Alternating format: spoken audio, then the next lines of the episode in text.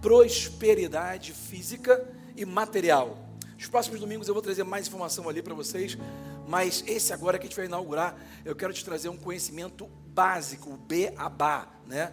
O, o, o, o começo, é, é Healing 101, né? A gente começar a pegar, porque tem muita gente no nosso meio, né, no universo da igreja, que tem muito conhecimento e outros que têm pouco conhecimento. Né? Tem pessoas que estão há mais tempo na igreja, outras não estão. Umas já fizeram Game School, tem mais uh, bagagem, tem mais conhecimento, outras não.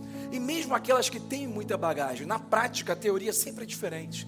Então eu quis trazer para vocês aqui algumas experiências, algumas, uh, algumas coisas básicas que eu uso na minha vida há anos posso dizer há décadas, tem pelo menos duas décadas aí que eu uso isso aqui sempre e sempre tive resultado né, na minha vida, na minha família.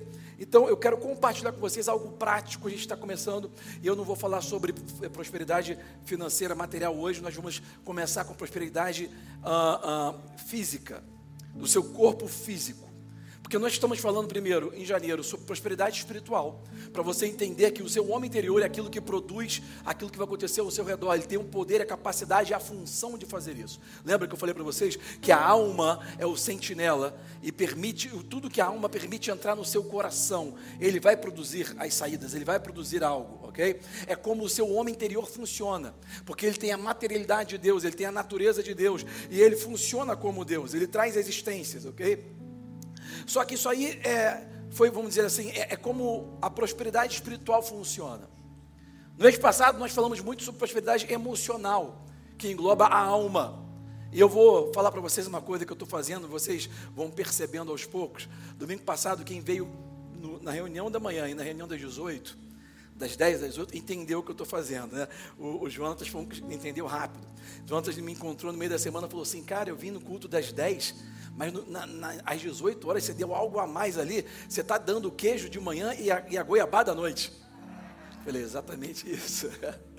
E aí, domingo passado, nós fechamos com uma introdução a essa inteligência relacional, que é muito importante.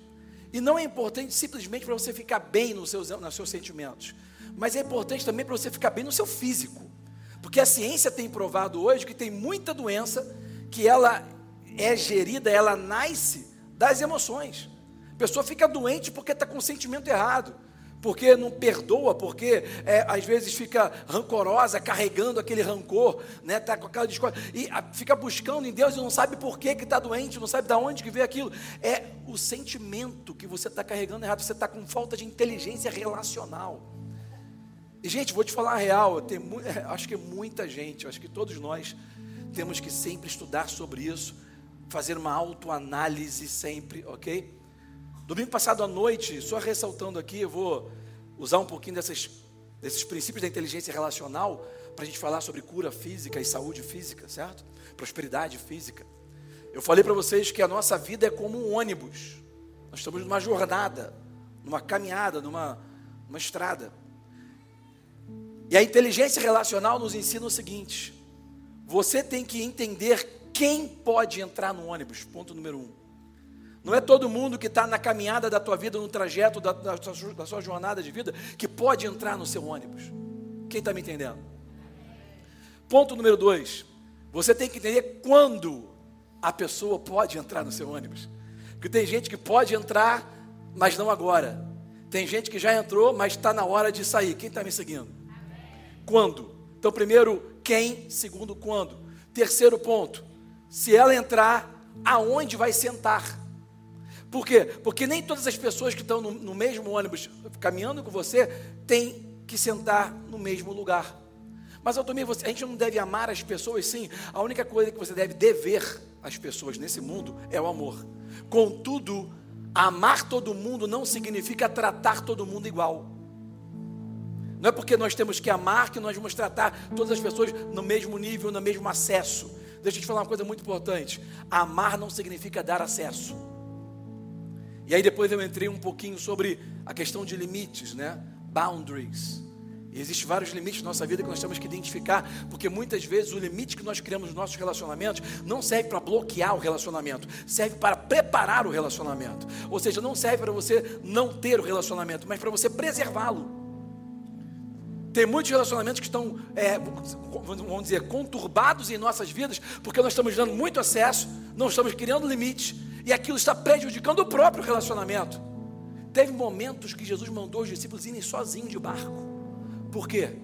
Porque se você ficar muito comum para uma pessoa que você precisa ajudar, ele não vai dar, não vai dar valor à sua força quando precisar. Está fazendo sentido? Você sabe de onde vem a palavra santo, né? Eu já expliquei. A palavra santo vem da palavra íntegro, separado. Deus é santo porque Ele é um com a sua palavra, ele, fa, ele, ele, ele quer dizer o que diz, Ele faz o que falou e Ele se torna o que disse. Ele é santo porque Ele é íntegro com a sua palavra. Mas você sabe de onde vem a palavra profano? É interessante, a palavra profano não significa apenas ser sujo ou, ou ungodly, né? uma coisa que não é de Deus, não.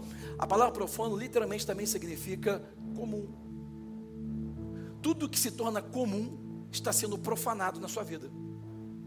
Por exemplo, relacionamento de marido e mulher, se ficar muito comum, está sendo profanado. Quem está me seguindo?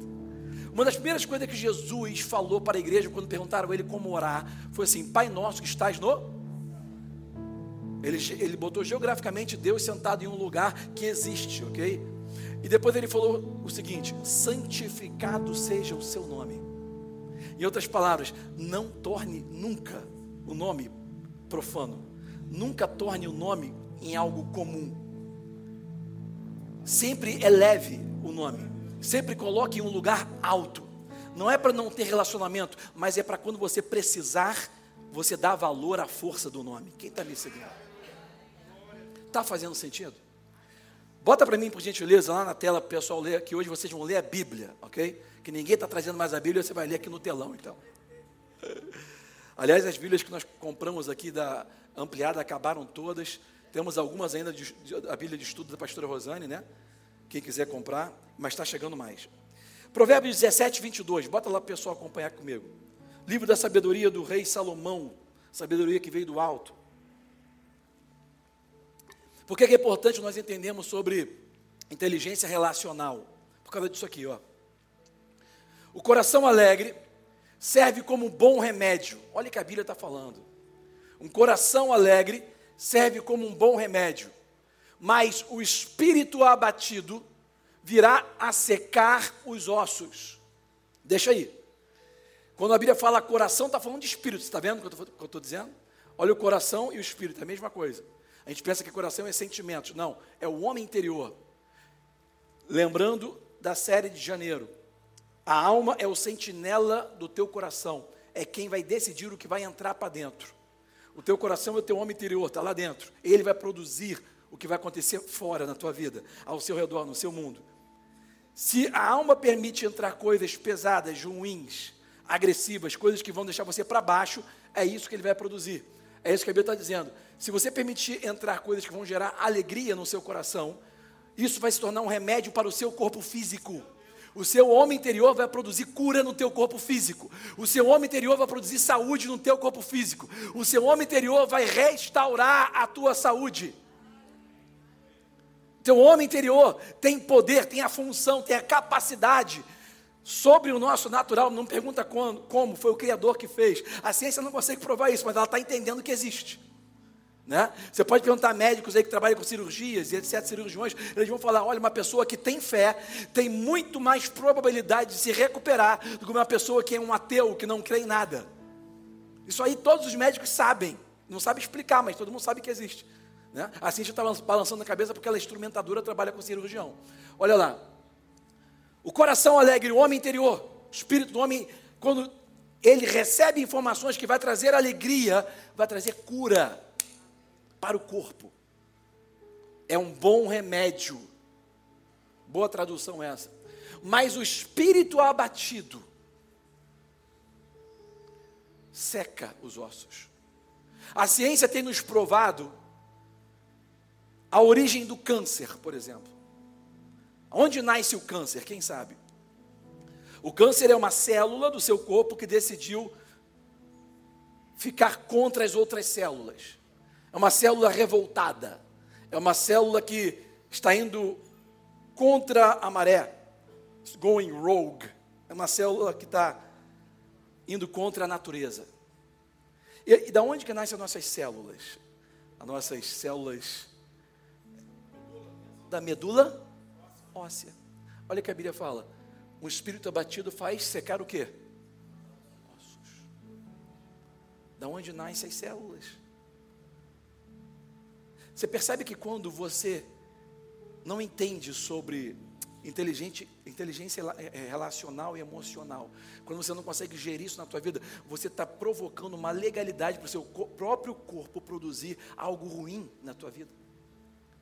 Então, antes de falar sobre prosperidade física, nós temos que entender isso. Nós temos que entender a dinâmica, como nós funcionamos. Porque não adianta você ter muita fé. Eu conheço os homens de fé, da palavra da fé, que criam e morreram doentes. Por quê? Porque talvez não estivessem prestando atenção nisso, nessa, nessa gestão do nosso ser. Nós somos responsáveis para glorificar a Deus em nossos corpos. E nós glorificamos a Deus com nossos corpos, não somente levantando a mão ou cantando, mas também vivendo em saúde. Buscando essa saúde. Quer ver? Cadê a Sandrinha? Sandrinha do bolo. Vem cá, Sandrinha. Pedi para você ficar aqui na frente. Eu vou te pegar hoje. Vem cá, falei. Eu vou te chamar. Cadê ela? Corre aqui, corre, corre. Posso pegar esse microfone aqui? Eu gosto de ficar estudando, gente. É, eu gosto de ajudar a minha fé. Eu gosto de agir em linha com aquilo que eu creio. E eu comecei a estudar um tempo atrás, mais de um ano atrás, sobre jejum intermitente. Sobre. É, tem um cara que eu acompanho, Sandra, que o nome dele é Dr. David Sinclair. Ele é um PhD de Harvard, lá no, no, estado de Massachusetts, nos Estados Unidos, que é uma das universidades mais conceituadas do mundo, né? E ele não é médico, ele é, ele é cientista.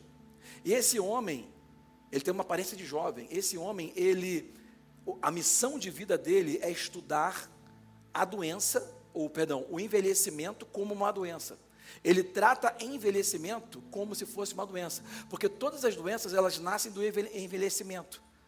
Biblicamente, nós sabemos que o envelhecimento do corpo, ele começou a acontecer depois do pecado, né? depois da, da, quando o homem quebrou a aliança com Deus. Né? Então, eu achei interessante, eu comecei a falar um pouco sobre isso, e ano passado a Sandra me ouviu falar um pouquinho, me fala as mudanças que aconteceram na sua vida. Bom dia, pai. Peraí, liga, liga para ela aqui o somzinho, do amarelo. Lá em cima, o amarelo. Oi.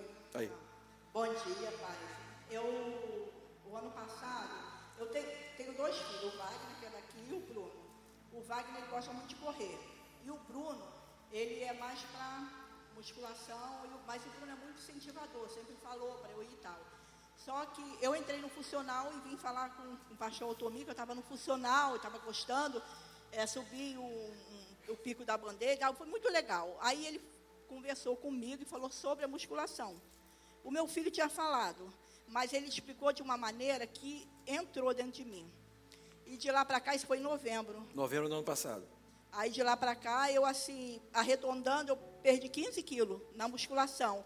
Porque entrou dentro de mim da forma que ele falou. E ele falou sobre força, depois falou sobre fé. E consegui. E hoje eu faço de uma maneira, não que é, ah, né, não é, é, bom pegar peso. Não, mas eu gosto porque eu sei que aquilo ali vai me trazer resultados. E através disso, assim, eu estou conseguindo, até na alimentação, em tudo. Porque eu quero resultado. Eu chego lá, eu falo, meu Deus, como está horrível, sofrendo, mas eu, eu, eu tenho que fazer todas as séries. Eu tenho que fazer todas as séries. Aí, é quando eu falo assim, eu quero emagrecer, aí eu escuto a voz do Altomir falando assim, do pastor Altomir falando assim, tem que pagar o preço. Paga o preço. É assim. Tem que pagar o preço. No pay, no gain. Aí, glória a Deus. Uma coisa que você falou para mim domingo passado, que eu gostei. Você falou assim: Eu nunca mais vou subir escada segurando ah, no corrimão. É. Isso aí me chamou a atenção. Foi. Porque você estava mais, mais fortinha, mais cheinha, né? Sim. Assim, emagreceu a beça. Emagreceu 15 quilos. Só porque começou. Quantas vezes por dia você faz? Por semana você faz a, a sua atividade? Segunda a sexta. Segunda a sexta. Só não tá faço e outra coisa. Não vem com esse papo de fazer só uma vez por semana, não, não tá?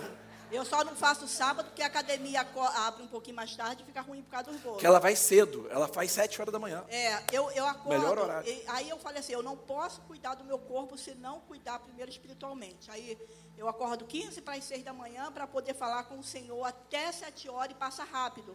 Eu falei, meu Deus, como passa muito rápido estar na presença do Senhor conversando, né?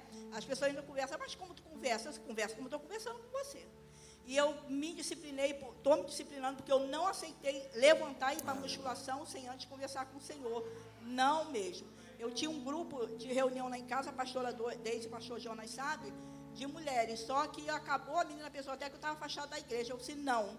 Por que acabou? Eu não consigo me eu não consigo ter é, controle sobre a minha vida. Eu não consigo levantar de manhã, falar com o Senhor, estava gorda. Eu Isso vou, antes.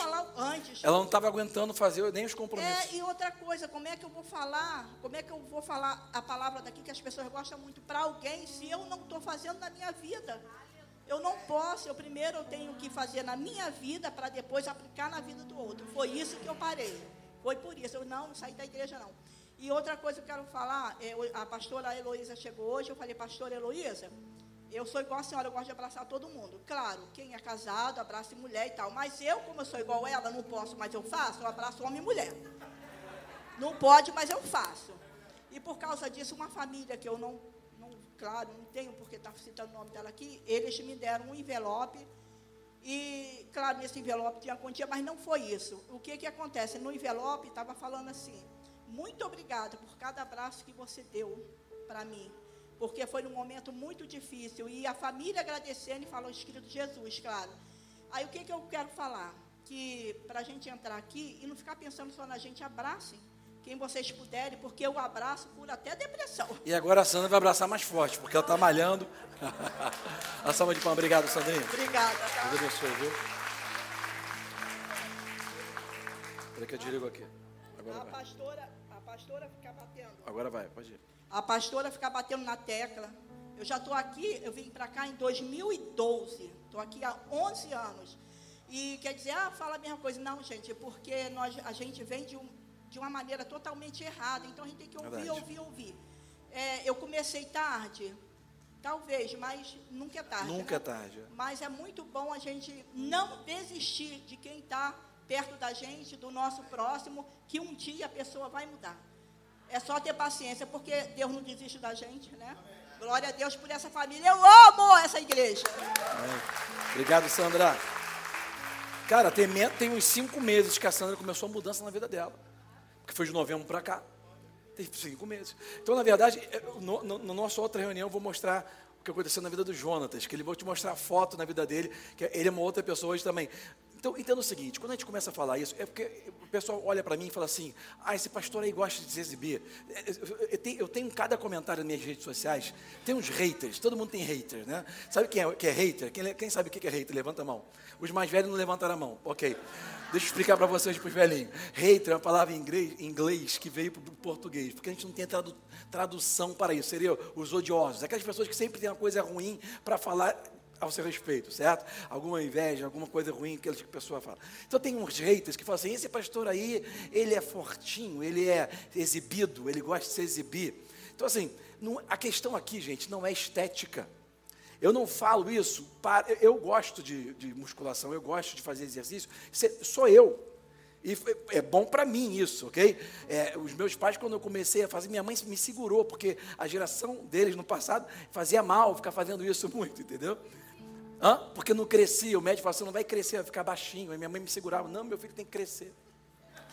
E aí me segurou até 18 anos, mas eu malhava escondido. Eu gostava porque eu via é, é, Rock Balboa, eu via o Rambo, ok? Eu via o Predador, quem está me seguindo?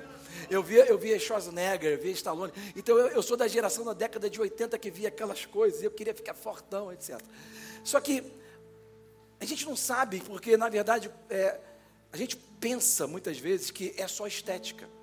Mas tem muita gente que não conhece a Jesus, que não crê em cura, às vezes como nós cremos, que não entende o que Jesus fez por nós, como nós sabemos, que estão melhores do que a gente. Por que, que Deus tem interesse na sua prosperidade física e material? Porque Deus tem interesse que o seu corpo prospere e as suas finanças prosperem. Porque Deus sabe que, primeiro, sem dinheiro você não faz nada nesse mundo. E segundo, Ele sabe que se você estiver doente, você vai ficar limitado. Deus está interessado, gente, olha só, quando você se exercita, Sandra, ela em cinco meses, você vê, ela não conseguia acordar de manhã. Ela acorda todo dia, cinco e meia da manhã, para orar, vai até sete horas, vai malhar e depois pega no batente dela. Ela faz bolo, os melhores bolos aqui do Rio de Janeiro dela. Ela vende de todo lugar. Então percebe, é, isso, essa, essa, condição física alinhou ela para aquilo que Deus quis que ela fizesse. Buscar mais a Ele também trabalhar com mais força e ser exemplo para outras pessoas. Deus está esperando em nós, muitas vezes, nós alinharmos as nossas ações com aquilo que nós cremos. E nós temos que usar tudo que nós podemos usar, ok? Vamos falar um pouco sobre então cura divina e saúde divina, bem rapidinho. Atos 10, 38, bota o pessoal, fala assim: How God anointed Jesus of Nazareth with Nazareth, the Holy Ghost and power, went about doing good, healing all were oppressed by the devil, because God was with him. Vê se você consegue acompanhar ali comigo. Não é isso que está escrito? Como Deus ungiu a Jesus de Nazaré com o Espírito Santo e com poder, o qual andou fazendo o bem. Olha o que a Bíblia está dizendo. Como Deus ungiu a Jesus de Nazaré. Repete comigo, Jesus de Nazaré. Não falou Jesus Cristo, percebeu? Quando a Bíblia fala Jesus de Nazaré, está se referindo pontualmente, literalmente, ao homem Jesus filho do homem. Jesus era 100% homem e 100% Deus, sem as atribuições de Deus, ok? Que ele deixou o Filipenses deixa claro isso para a igreja. Contudo, quando a Bíblia fala Jesus de Nazaré, está nos dizendo que ele foi ungido, ele fez o que fez pela unção do Espírito Santo, a mesma que eu e você temos. E ele foi ungido, e ele fez o que? Com o Espírito Santo e poder, ou virtude, o qual andou fazendo o bem. Olha a próxima palavra e curando todos os oprimidos do diabo. Repete assim: curando todos os oprimidos. Curando os oprimidos. Você percebe que a Bíblia fala que doença é opressão? Você percebeu isso? Curando o quê? Do diabo. Da onde que vem a doença? A doença, as doenças do nosso corpo, ela vem do papai diabo e da mamãe morte. Do pecado, né? A morte ela nasceu por causa do pecado. Então perceba que a, a, dentro da morte tem todas as doenças. Quando não existia, quando a morte não reinava no mundo, não existia doença no mundo. Isso aí nós entendemos biblicamente, certo? Curando todos os oprimidos do diabo, porque Deus era com ele. Eu lembro uma vez que eu li um livro de um homem chamado John Graham Lake. Foi um homem que Deus usou poderosamente na terra para pregar, ensinar e exercitar cura divina. Eu tenho esse livro grosso lá em casa que fala sobre a história, uma biografia dele. Não foi escrita por ele, mas conta várias coisas respeito da vida dele. Quando ele estava com a mulher dele na África, fazendo um grande ministério lá na África, eh, botando a mão na massa lá e, e trazendo essa palavra e trazendo cura divina no meio de um povo necessitado. A mulher dele trabalhava muito junto com ele e ela ficou muito doente, caiu enferma, a própria mulher dele, porque ela se autoconsumiu. Eles ficavam meio desequilibrados, ficavam só se doando e acabaram que acabou que ela ficou para morrer no leito de morte. E eu estou falando para você algo final de 1800 alguma coisa, começo de 1900, ok? Há mais de um século atrás. E no livro diz que ela ficou doente e os amigos dele, que também eram ministros do Evangelho, pastores vinham né, do Canadá, dos Estados Unidos, da Inglaterra, encontrava com ele e falava com ele. Teve um certo amigo que veio e falou com ele, caminhando assim, viu, visitou a mulher que estava enferma e depois caminhando ali na frente da casa, falou para ele assim: John, nós temos que aceitar o que Deus está fazendo, porque aprove a Deus levar a tua esposa, ela está muito mal, ela você tem que aceitar, não fique revoltado. Ele ouvindo aquilo, naquela hora, na verdade, quando aquele homem falou aquilo para ele, ele se revoltou com a própria doença e com aquelas palavras que estavam já condenando a mulher dele à morte.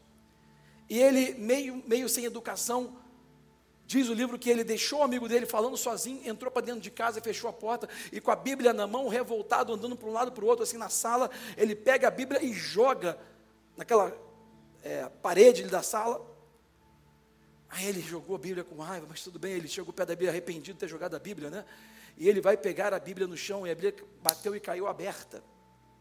E aonde caiu aberta foi exatamente nesse versículo.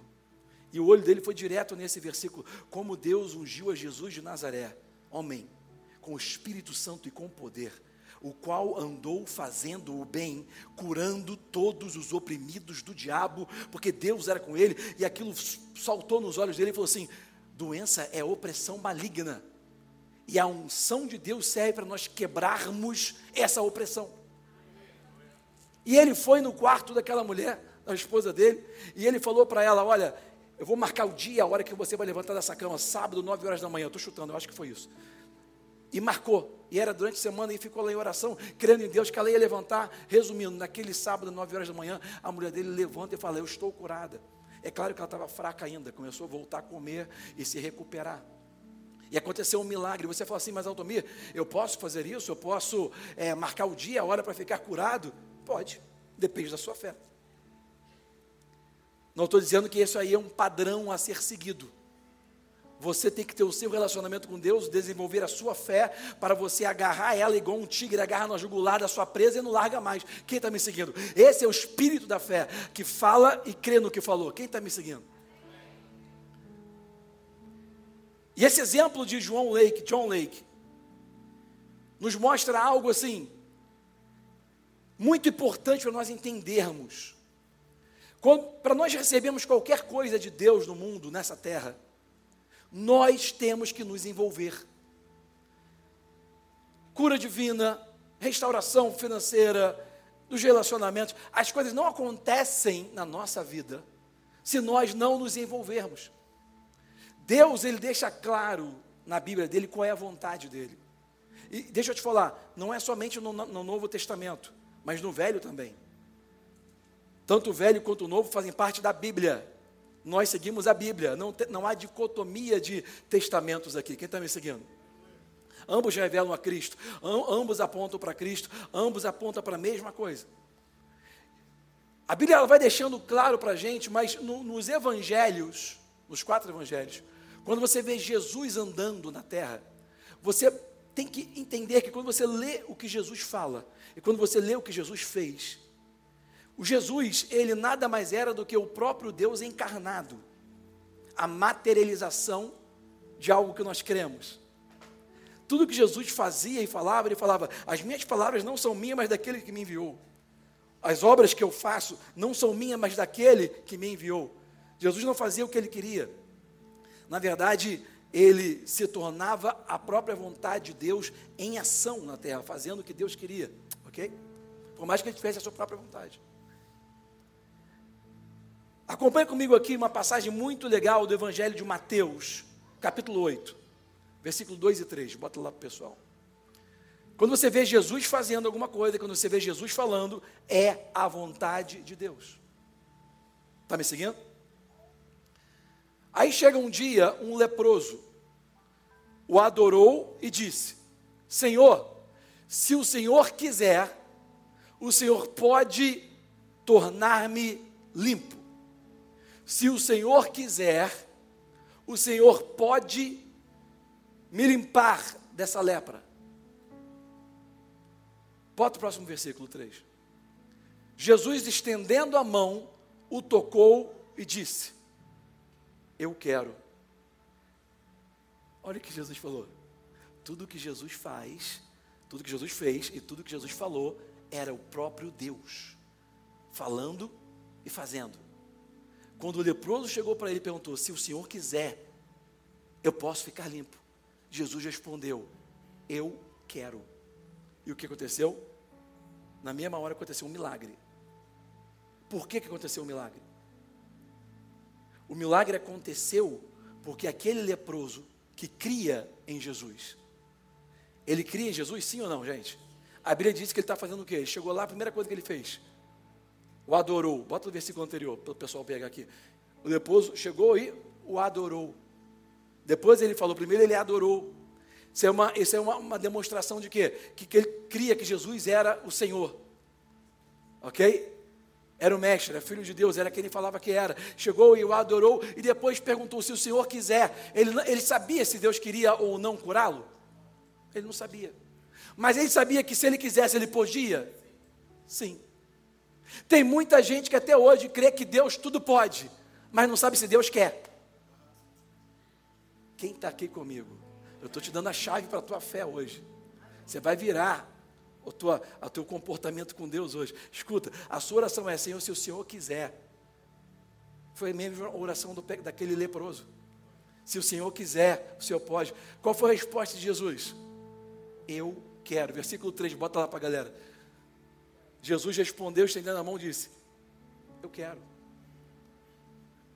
E eu já sei qual é a pergunta que está na tua cabeça agora. Por isso eu vou ler para você Hebreus 13, versículo 8. Só vou esperar aparecer na tela para falar para você. Eu sei que você sabe o que está escrito lá, né? Hebreus, Hebreus 13, a Bíblia fala assim: olha lá. Então, aquele Jesus que disse eu quero, ontem, é o mesmo que diz eu quero hoje, é o mesmo que diz eu quero amanhã. O mesmo Jesus que disse eu quero para o leproso, é o mesmo que diz eu quero para você hoje, e é o mesmo que diz eu quero para qualquer pessoa que tiver alguma enfermidade amanhã. Porque Ele é o mesmo. E se Ele quis no passado, Ele também quer hoje. E Ele também vai querer amanhã. E quando você sabe o que Ele quer, você recebe. Porque você crê que Deus pode tudo mas você nem sempre crê se Deus vai querer ou não fazer por você. É uma das maiores incógnitas do, do, do, do cristão é, será que Deus quer fez para ele, mas será que ele vai querer fazer para mim, irmão? Não importa a maneira.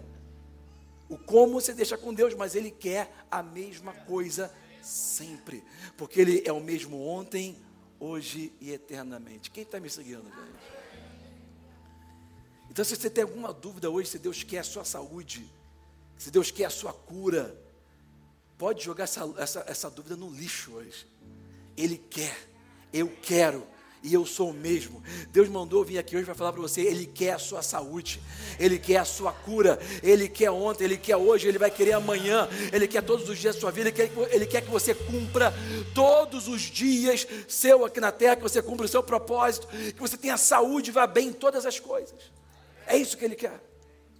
Essa é a vontade de Deus para nós. O que nós devemos fazer? Nós devemos alinhar as nossas ações. A fé é uma ação. Você não pode falar que crê e não age. Você não pode falar que crê e não vive. Porque se você, se você falar que crê e não age em linha com essa, com essa fé que você diz, que você proclama, que você confessa, a sua fé é morta. Não tem poder em si mesmo. A nossa fé manifesta poder na ação. Por isso Jesus andou fazendo bem, era uma ação. Ele andou fazendo bem, ele andava pela fé, ele andou fazendo bem, curando os enfermos, curando os oprimidos do diabo. Percebe que a fé é uma ação, ele não, simplesmente ficava, Deus quer curar, não, ele ia lá, anunciava, estendia a mão, às vezes dava uma cuspida na tua cara. Às vezes dava uma palavra, mandava aí. Percebe? A fé é uma ação, você tem que alinhar as suas ações àquilo que você crê. A Sandra falou, já estava aqui há 12 anos, mas em novembro, quando eu falei com ela sobre alinhamento, alinhamento das ações, aquilo entrou. E ela começou a agir. E ela falou aqui, é, às vezes é difícil você começar a mudar o hábito, né? É difícil você se esforçar para mudar, mas Deus é contigo, irmão. Você não muda não é porque você não consegue, é porque você não quer.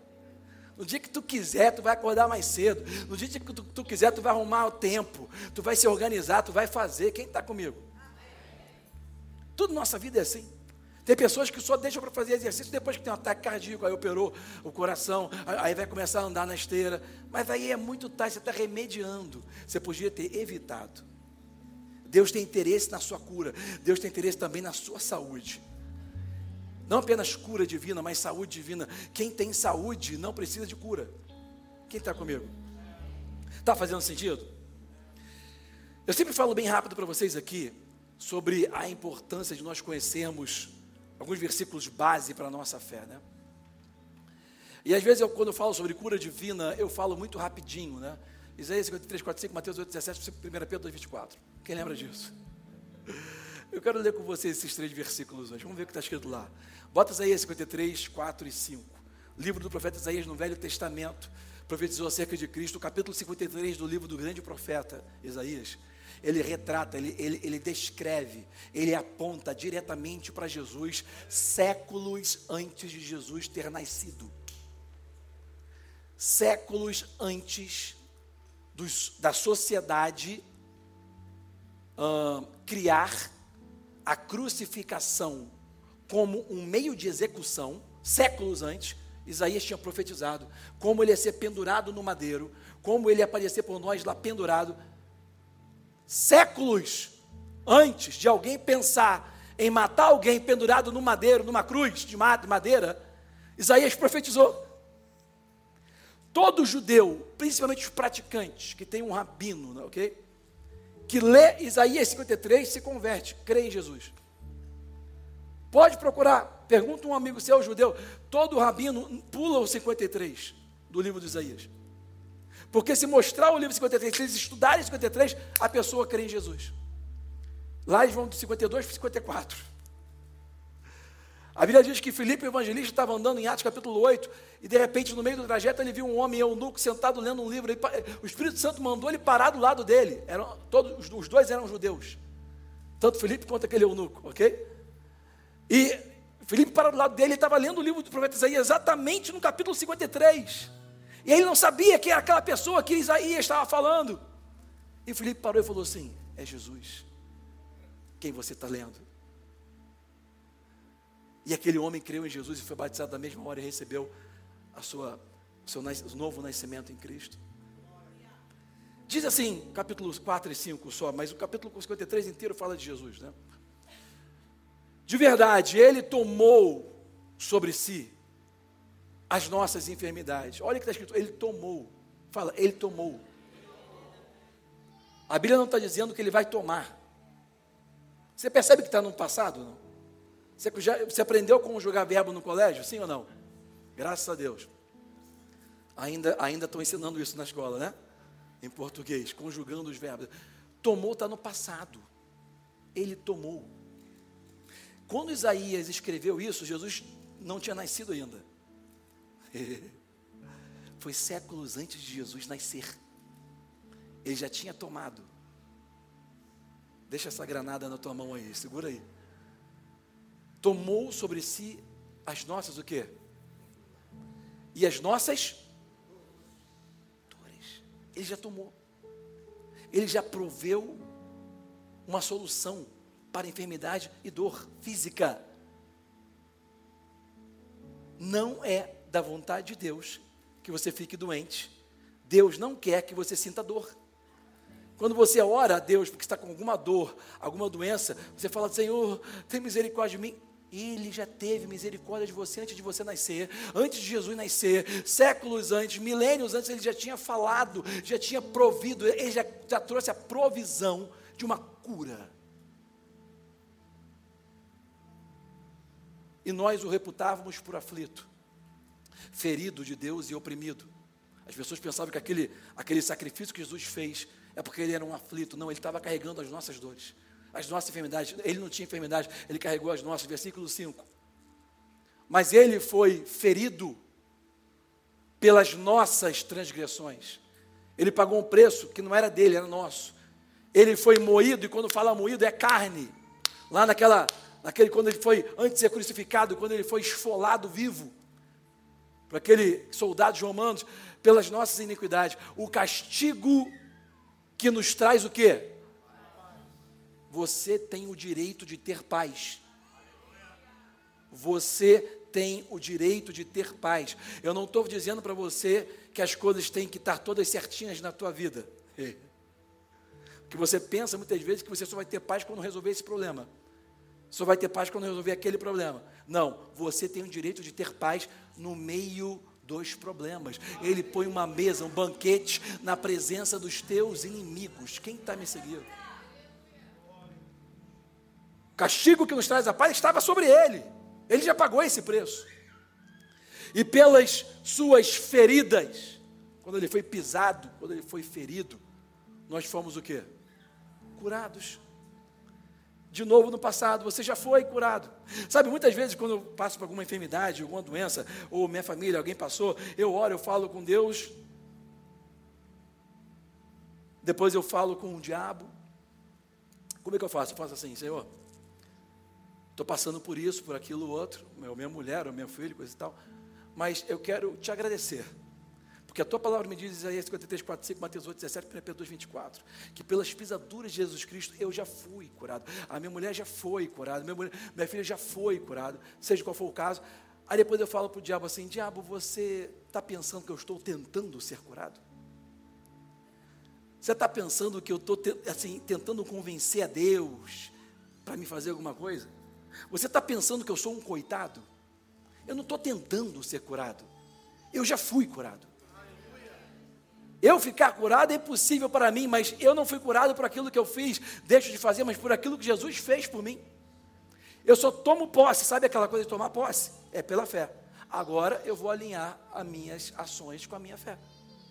Vou buscar tudo que eu posso fazer para melhorar, para progredir. Vou te mostrar um versículo aqui muito legal, quer ver? Vamos ler Mateus 8,17. Depois eu chego lá, Mateus 8,17. Só para poder nós fazermos uma hermenêutica correta aqui. A Bíblia provou na própria Bíblia. Lá no, no, nos Evangelhos. Para que se cumprisse o que fora dito pelo profeta Isaías, que diz: Ele tomou, tomou, não vai tomar, ele já tomou sobre si as nossas enfermidades e levou as nossas doenças. Ele já tomou a sua enfermidade e já levou a sua doença.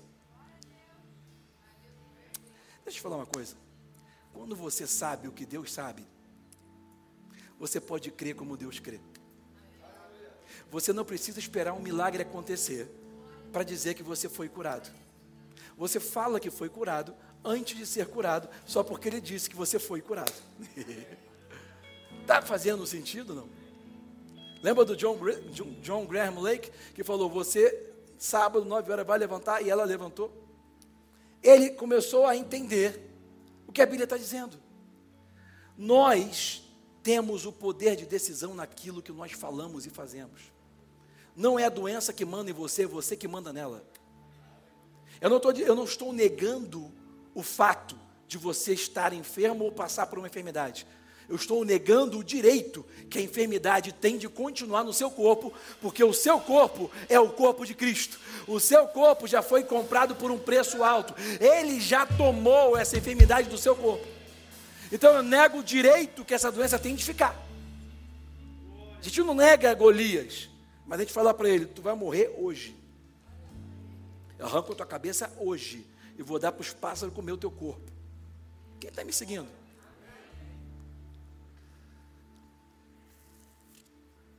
Bota lá então 1 Pedro 2,24. Olha o que o apóstolo Pedro falou também, revelado pelo Espírito Santo. Levando ele mesmo em seu corpo os nossos pecados sobre o madeiro, para que, mortos para os pecados, pudéssemos viver para a justiça. E pelas suas feridas fomos curados. Quando você exerce a cura no seu corpo, quando você começa a crer nela e começa a agir em linha da cura, da recuperação, você está exercendo a justiça de Deus. Percebe isso? Quando você ora pelos enfermos, quando você ora por você mesmo, quando você começa a crer nessa recuperação, você está exercendo a justiça. A justiça que Jesus fez, que Deus fez através de Jesus por nós, ela se manifesta quando você exerce a cura física. Quando você ora pelos enfermos, eles são curados. Agora deixa eu te dar outra coisa aqui que vai te ajudar também. Mais um versículo, eu vou estar terminando agora, ok? Deixa a goiabada para de noite. Vamos lá. Tiago, capítulo 5, lá no, Velho, no Novo Testamento. Esse Tiago foi irmão de Jesus, presidente da igreja cristã de Jerusalém. irmão de carne e osso mesmo, que se converteu depois. Judas também não os cariotes, mas o que escreveu a carta para a igreja. Versículo 14 e 15, olha o que ele deixou para a gente. Está alguém entre vós doente? Chame os presbíteros da igreja, ou seja, as pessoas que trabalham na igreja, né, ou os ministros. Orem sobre ele ungindo com azeite em nome do Senhor. Algo que nós fazemos, algo que acho que todas as igrejas buscam fazer. Versículo 15. O próximo, isso. A oração da fé salvará o doente, e o Senhor o levantará. E se houver cometido pecado, eles serão perdoados. Escuta o que eu vou te falar. É por isso que eu falei para você comprar a Bíblia ampliada, para você entender o sentido amplificado dessa palavra. A Bíblia diz: a oração da fé salvará o enfermo. E a gente pensa muitas vezes que a oração da fé é aquela oração forte. É aquela oração que você pega o cara e dá aquela chacoalhada no cara. Pega a cabeça dele e ele tem que cair no chão. E dá aquela. Né? Ou então tem que fazer alguma coisa. Irmão, a oração da fé pode ser feita de qualquer jeito fisicamente. O mais importante não é se você vai chacoalhar, se você vai gritar, vai chorar, vai cair. Isso pode acontecer? Tudo isso pode acontecer. Existem vários tipos de manifestações físicas, às vezes envolve emocional. Às vezes você realmente cai, às vezes você realmente pula, às vezes você realmente dança, você quer chorar, você quer rir, você... Cada um tem uma, uma maneira de demonstrar isso, mas não é isso que é a oração da fé. Isso pode acontecer na oração da fé. O que é a oração da fé? É você acreditar, dar crédito. É você crer nisso que nós acabamos de ler. Isaías 53, 4, 5, Mateus 17, 1 Pedro 24, que pela oração, que pelas pisaduras de Jesus você já foi curado, você entendeu a provisão da cura que ele já fez por você, o preço que ele pagou por isso, é você dizer e começar a crer e tomar aquilo como se fosse verdade, acima até do diagnóstico. Quem está me seguindo, gente? E uma fé forte é uma fé longa. E deixa eu te explicar por quê. Porque logo em seguida, saiu ali, logo em seguida, esse versículo 14, perdão, versículo 15 de Tiago 5, diz o seguinte: a oração da fé salvará o enfermo e Deus o levantará. Nós acabamos de ler. E Deus o levantará. Na Bíblia ampliada você vai ver isso. E algumas traduções têm essa diferença. Ao invés de levantará, está escrito recuperará. O que, que a Bíblia está dizendo para a gente? A Bíblia está dizendo que você ora baseado naquilo que Deus está falando, no conhecimento que Ele tem, no conhecimento que Ele está te passando, no conhecimento de Deus. Aquele conhecimento vai fazer você crer como Deus crê, ok? E vocês orem em concordância. É por isso que não é bom você orar com muita gente, porque nem todo mundo está crendo o que Deus crê. Tem muita gente que está crendo só o que os olhos veem, só o que o ouvido ouve. Se o médico falar que está melhorando, ele vai crer que está melhorando. Se o médico falar que está piorando, ele vai crer que está piorando. Mas a Bíblia vai estar sempre dizendo que você já foi curado. Quem está comigo, gente? Aí você faz aquela oração, você crê. Deixa eu te falar uma coisa, uma diferença muito importante. Vou estar terminando com isso agora às 10 da manhã. Escuta essa. Cura é diferente de milagre. Milagre é algo que acontece instantaneamente. Milagre às vezes acontece até na vida de um cara que é ateu. Um cara ateu entra num ambiente de fé, onde está sendo ministrado. Isso acontecia muito através do ministério de uma mulher chamada Kathleen Kuhlman. Ela era diferenciada, ela tinha maneira dela, e Deus operava na vida dela de uma maneira peculiar, como ela era, ok? Ela apenas falava do Espírito Santo, ela ia andando, ela era muito estranha, toda estranha, tinha uma, uma aparência estranha, ela falava estranho. Parecia estar flutuando, é o jeito dela. Tem uns vídeos no YouTube que você vai achar, Kathleen Kuhlman com K. E ela vinha assim, falava do Espírito Santo do amigo dela, pá. E de repente as pessoas que se levantavam estavam sendo curadas. Ela não orava por ninguém. Ela falava do, do Espírito Santo. E eu vi no vídeo um homem cientista ateu que foi lá na frente e era surdo de um ouvido e estava ouvindo. E perguntou para ele: Quem é você? Ele falou assim: Não importa quem eu sou, o que importa é que eu não ouvi, estou ouvindo. Ele não queria falar nem quem ele era, porque ele era um cara que não cria em Deus, nem sei se estava crendo. O, qual é o nome disso? O nome disso é milagre. Tem muita gente que pensa que você só alcança uma cura, uma restauração, através de milagre. Tem muito cristão que pensa até hoje isso. E se não acontecer instantaneamente é porque você não recebeu. Se não acontecer na hora é porque Deus não quis fazer. Quem está me seguindo? Deixa eu te falar hoje, não tem nada a ver cura com milagre. Não tem nada a ver cura com milagre. Milagres são, são pontuais. Quando o milagre acontecer aqui agora, a pessoa se levanta, ou pode se levantar, ou pode dar o testemunho, ok?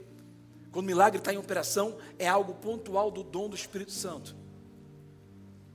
que a Bíblia está nos ensinando aqui é outra coisa: a oração da fé e a restauração. A oração da fé salvará. Pronto, está salvo. Agora Deus vai o recuperar. Quem está me seguindo? Na hora que nós oramos em concordância pela fé, baseado naquilo que nós sabemos, que Deus está nos mostrando, que Jesus já levou, através das feridas dele, as nossas enfermidades, já carregou as nossas dores. Quando você crê nisso, nós juntos oramos, podemos ungir sua cabeça com óleo, seja como for. Essa oração te salva. É como se nesse momento você tivesse sido impregnado, você tivesse recebendo a concepção da cura. Igual quando Maria disse para o anjo: Seja feito em mim conforme a tua palavra. Naquele momento ela ficou grávida do Espírito Santo. Quem está me seguindo? A palavra dela foi a semente. Porque Deus disse em Gênesis: Da semente da mulher virá um. E a palavra da mulher, a palavra de Maria foi a semente de Maria. Que palavras também são semente. Quem está me seguindo? A cura divina, a oração da fé salvará o enfermo. Você é impregnado, recebe a concepção da cura no seu homem interior. E o homem interior vai produzir a cura no seu corpo físico. Está fazendo sentido? Por isso que a Bíblia diz que a oração da fé salvará o enfermo. Vai salvar. Não vai curar, vai salvar. Vai ficar impregnado você vai receber a concepção da cura. Agora você vai, você vai continuar andando pela fé, continuando crendo, e aquilo vai crescendo, vai sendo gerido, vai, vai, vai, vai crescendo no seu interior, até se você dá luz à cura. Uma mulher que está grávida nos primeiros meses é igual, não muda nada externamente. O feto é uma, uma azeitoninha que vai crescendo, vai crescendo. Não muda nada, ela continua magrinha, continua normal. Mas vai chegar uma hora, a, afeto está ali. Ela não pode dizer que não está ali, está ali. Mesmo quando você, quando você ora pela fé, baseado no que Deus falou, crendo na cura, você recebe a concepção. Você não pode dizer que você não está curado porque você não está vendo. Quem está me seguindo? Está ali, está crescendo. Você está tendo a gestação da cura. Está passando o tempo, você está fortalecendo, você está querendo, você está agindo em linha, você está provocando, você está se cuidando, você está correndo atrás, você está melhorando, você está querendo, você está tomando posse, a posse a, é, é, é, tomando para você aquilo, ok? Fazendo aquilo crescer. Vai chegar uma hora que você vai acordar, você vai estar curado. Quem está me seguindo? Por isso que uma, a fé, a oração da fé, uma fé forte, é uma fé longa.